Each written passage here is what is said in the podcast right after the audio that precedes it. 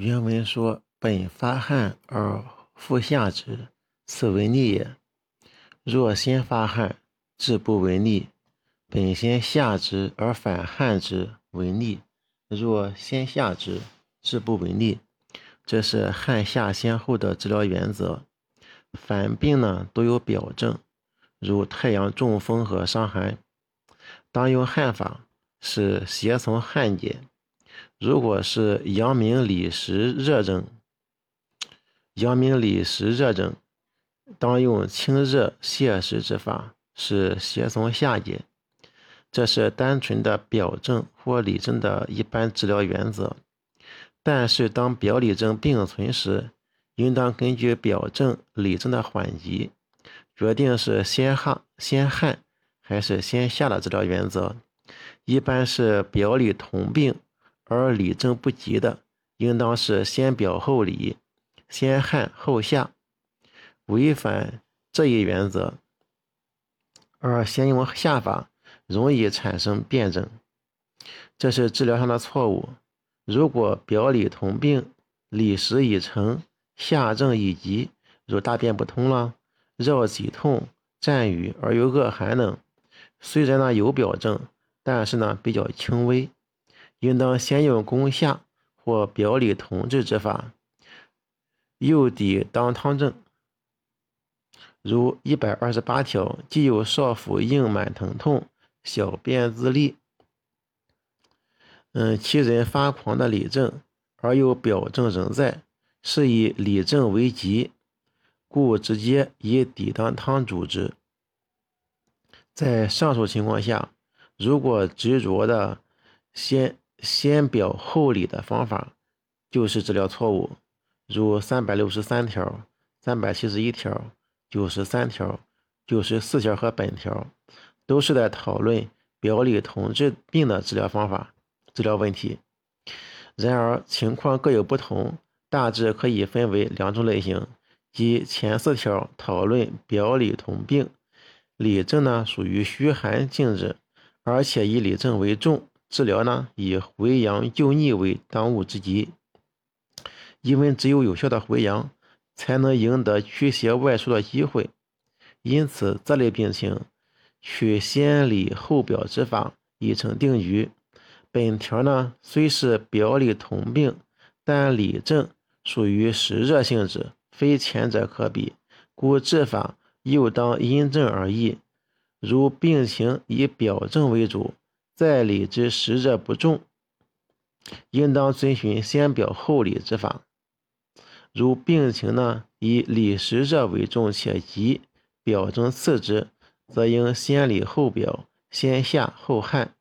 可见，当表里同病时，首先应区分表里寒虚、寒热虚实之属性，然后辨明病变的重心所在，而决定治法，这是十分重要的。原文说呢，太阳病先下之而不愈，因腹发汗，以此表里俱虚，其人因之冒，冒家呢汗出自愈。所以然者，汗出表合故也。故里为和，然后复下之。冒是说呢，头晕目眩，头晕目眩，有雾蒙罩之感。这是太阳病先下腹汗治冒的治法。太阳病汗下失序，先下先用下法虚其里，再用发汗，然后呢虚其表。致使呢表里之气呢都虚，物质之后表邪未尽，邪成虚入，阳气呢不得伸展，于是头目昏蒙而致冒。冒家呢如果正虚不肾，精气渐复，仍能抗邪，或因得到药物的帮助，致使正邪交争，使之正盛邪却，汗出表合，仍可痊愈。表合之后，如果里实尚存，就应当用泻下之法以和其里。张希居云说呢：“然后者缓辞也，如无里症，可不必下也。”原文说呢：“土利止而身痛不休者，当消息和其外，和和当消息和解其外，亦贵之小和之。这里消息是斟酌的意思，就是当斟酌一下，和解其外。小和呢是稍稍与服，勿使过过度，就让少给一点，少给点桂枝汤。嗯。在提要呢，这句话说是礼和表未解的政治解释，怎么解释？说从土利止而身痛不止来看呢，本症开始既有土利的里症，又有身痛的表症，或者兼有发热、恶寒等，如此呢是表里同病。若土利停止，是里症已合；身痛不休，是表症未解。法医解表，由于土利后呢，阳气大伤，津液未复，故不用麻黄汤来峻汗，而用桂枝汤呢来调和营卫，解肌表，而且呢稍稍与服之，勿使过量。同时服药后不必啜粥及温腹以取汗，是于解表中呢固护正气之法。本节共选原文十二条，可以看出。先表里先后治法的更改，但是呢不够全面，有些内容散见于有关章节的条文之中，故需就《伤寒论》全文精神加以简要概括。表里治法的先后缓急是针对表里同病而言的，大体可以分为先表后里、先里后表和表里同治三种情况。先表后里是治疗的常见方法。一般来说呢，表里同病，应当先解表，表解方可治理，否则容易使外邪内陷，造成辩证。所以论中指出呢，太阳病外症未解，不可下也，下之为逆。此外不解者，尚未可攻，当先解外，外解矣，乃可攻之。表未解，不可攻脾等论述。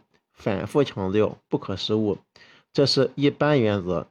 但是呢，在具体运用上，大抵呢是先表后里之法，多适用于表里同病。